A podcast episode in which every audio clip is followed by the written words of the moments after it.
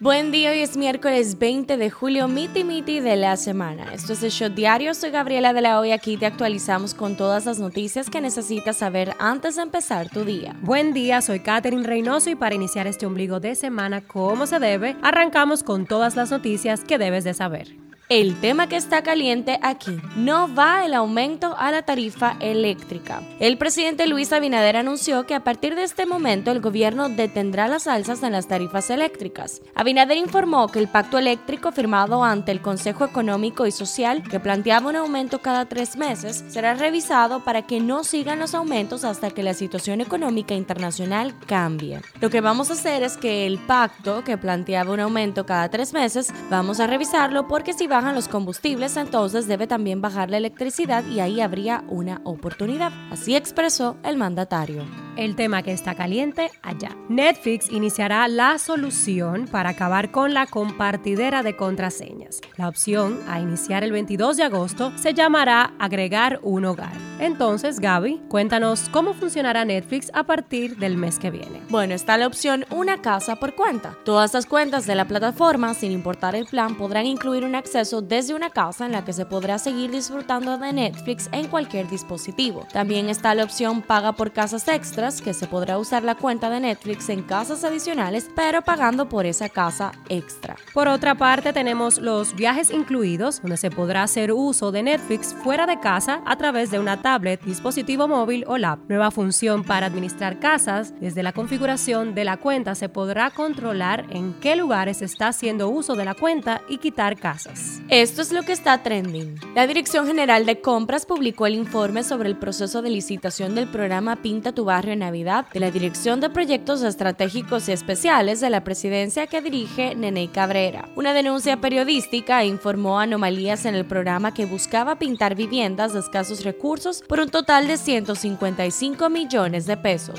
El documento enviado por el director de la Dirección General de Compras y Contrataciones, Carlos Pimentel, al coordinador de PROPEP, Cabrera, señala que, a pesar de que esta institución declaró la compra como urgencia, no hubo motivación suficiente para declararla de esa modalidad. Abinader, al ser cuestionado ayer sobre estas supuestas irregularidades, respondió que este es un gobierno que deja a sus instituciones actuar y donde no tiene que involucrarse el presidente. La Fiscalía de Nueva York ha retirado la acusación de asesinato en segundo grado contra el bodeguero dominicano José Alba, que mató a un cliente que le estaba agrediendo y cuya imputación levantó una ola de protestas de pequeños propietarios de tiendas de bodegas en la ciudad. La oficina del fiscal de Manhattan ha presentado una moción para retirar los cargos contra Alba, de 61 años, y que se encuentra en libertad condicional. Según el documento, la investigación ha arrojado que no se puede demostrar que no estaba justificada el uso de la fuerza física letal. La llegada de Old Navy a República Dominicana fue todo un éxito. La marca estadounidense abrió sus puertas en Downtown Center de la mano de la franquicia local AR Holdings. El Ministerio de Medio Ambiente informó ayer que ya fue capturado uno de la pareja de leones que se escapó de una villa en el municipio de Altamira, Puerto Plata. Legisladores, psicólogos, psiquiatras y figuras de los medios de comunicación se reunieron en el segundo conversatorio organizado por el Colegio Dominicano de Psicólogos, la Sociedad de Psiquiatría y Aníbal Díaz, diputado de la capital, proponente de la Ley de Salud Mental, para tratar la situación actual y perspectivas legislativas con relación al tema. María Fernanda Callejón y su hija Giovanna Dioto protagonizaron un episodio que no terminó en tragedia de milagro, cuando la niña de 7 años promocionaba una moto en la noche del domingo, programa que conduce Mariano Lúdica. El momento se dio cuando la pequeña fue subida al vehículo mientras Lúdica lo promocionaba. Una vez ahí, Giovanna apretó inocentemente el acelerador y la moto salió disparada. La cara de la nena dio cuentas del susto que se pegó al arrancar y los gritos del conductor y Callejón también fueron un reflejo de la sorpresa que causó el hecho de que arranque el vehículo. Eventos en República Dominicana. El país se está preparando para ser sede del concurso de belleza infantil más importante a nivel internacional Mini World 2022, el cual será realizado del 18 al 25 de septiembre en las instalaciones de los hoteles Nickelodeon y Hard Rock Hotel en Punta Cana. En las efemérides. Hoy celebramos el Día Mundial del Ajedrez. También este 20 de julio se rinde homenaje a un hecho trascendental que impactó el curso de la historia de la humanidad, el aterrizaje de la primera misión de seres humanos en la Luna por parte de la misión lunar Apolo 11. Por eso hoy se celebra el Día Internacional de la Luna. Además, hoy celebramos el Día del Amigo. Politiqueando un chin. Rafael Paz, miembro de la dirección política de la Fuerza del Pueblo, dijo que los partos de madres extranjeras, especialmente haitianas, le cuestan 10 mil millones de pesos a la República Dominicana. El aspirante presidencial por el Partido de la Liberación Dominicana, Abel Martínez, rechazó las pretensiones de las actuales autoridades de imponer nuevos impuestos a la población.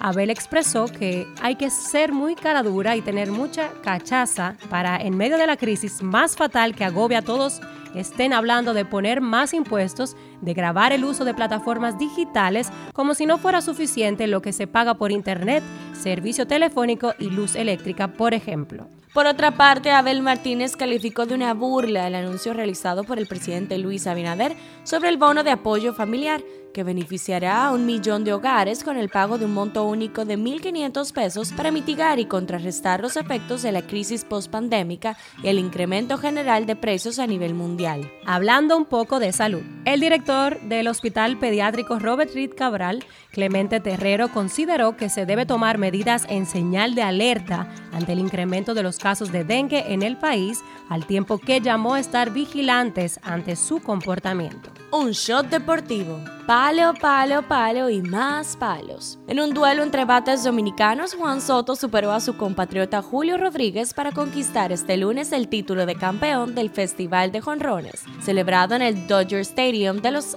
Ángeles celebrado en el Dodger Stadium de Los Ángeles, Estados Unidos, como parte de las actividades del All-Star de las grandes ligas. Soto mandó 19 pelotas a las gradas para superar los 18 jonrones que logró Rodríguez y así coronarse como nuevo campeón de la competencia de batazos de largometraje en el béisbol estadounidense. El regreso de Tatis Jr. está cada vez más cerca. El campo corto dominicano recibió luz verde para empezar a batear como parte de su proceso de rehabilitación. El congresista de la circunscripción 13 de Nueva York, Adriano Espaillat, quiere que las Águilas Cibaeñas y los Tigres del Licey disputen un partido en el Yankee Stadium. Estamos trabajando para eso, ya le hice el pedido oficial a los Yankees. Así indicó Espaillat al ser preguntado al respecto, añadiendo que la fecha ideal sería después de la Serie Mundial de Grandes Ligas. Pasa en TNT, pasa en el mundo. El aeropuerto británico de Luton, al norte de Londres, se vio obligado este lunes a suspender vuelos, tanto de salida como de llegada, debido a los desperfectos causados sobre una parte de la pista por las altas temperaturas. Después de unas horas de interrupción y trabajos en la pista, los vuelos se retomaron sobre las 6 de la mañana. En ese sentido, el Reino Unido superó este martes por primera vez los 40 grados centígrados en lo que es hasta ahora la jornada más calurosa jamás registrada, según datos provisionales de la Oficina Meteorológica Británica.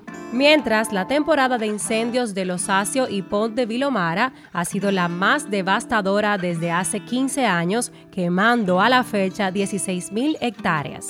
Un miembro del equipo que trabajaba para Law and Order Organized Crime fue asesinado a tiros en el set del programa de televisión en Brooklyn durante la madrugada del martes en un tiroteo que podría haber sido directamente del guion, informaron las autoridades. Justin Bieber volverá a los escenarios del 31 de julio después de que tuviera que posponer su gira por una prolongada parálisis, informó este martes la promotora de conciertos AEG en sus redes sociales. ¿Qué dice la gente en Twitter? Hashtag Cofil. Se sigue comentando el origen de la atleta dominicana Fiordalisa Cofil por tener apariencia y apellidos haitianos. Hashtag Nenei. Se comentan supuestas irregularidades para el programa Pinta tu Barrio, dirigido por Nenei Cabrera. Hashtag Ben Affleck. Se habla del actor por su reciente boda en Las Vegas con Jennifer López y que la cantante tomara su apellido. Circula también en las redes un video donde se ve una monja de avanzada edad interrumpiendo bruscamente el beso de dos mujeres aparentemente para una grabación de un comercial. En la farándula, el 2022 no ha sido un buen año para Cupido, pues los corazones que algún día flechó les ha llegado su final. Son varias las parejas famosas que han puesto punto y final a su relación en el primer semestre del año. La modelo Ana Carolina informó este martes sobre su separación definitiva del artista urbano musicólogo El Libro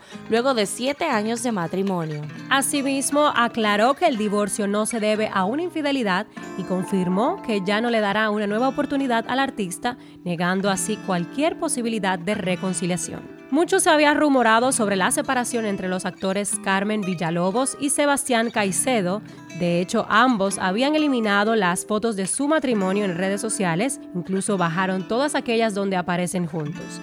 Desde hacía seis meses no hacían apariciones y todo sumando aumentó las especulaciones entre los seguidores de la pareja que se casó en 2019. Sin embargo, la misma Villalobos confirmó todas las versiones afirmando a través de un video publicado en su cuenta de Instagram que el matrimonio con el bogotano de 41 años llegó a su fin. Tomamos la decisión de separarnos después de 13 años de relación y después de hablarlo y meditarlo muchísimo entendimos que es momento de tomar caminos diferentes.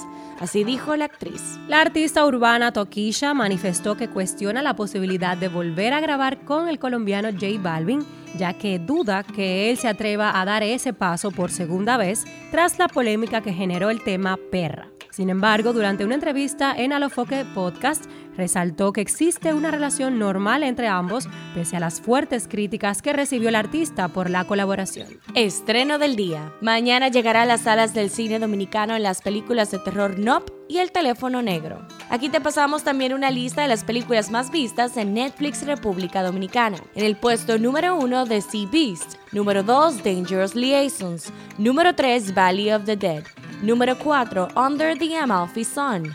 Número 5, The Backup Plan. Y número 6, Girl in the Picture. Cifra del día, 105. Un total de 105 reclusos de la Victoria se inscribieron para cursar carreras en la Universidad Abierta para Adultos gracias a la colaboración de la Fundación Mujeres por la Educación y a las facilidades logísticas y tecnológicas que ofrece la Casa de Estudio. Este shot llega a ustedes gracias a Crisol. Esto ha sido todo por el día de hoy. Recuerden seguirnos en nuestras redes arroba el punto shot para más actualizaciones durante el día. Nos vemos cuando nos escuchemos.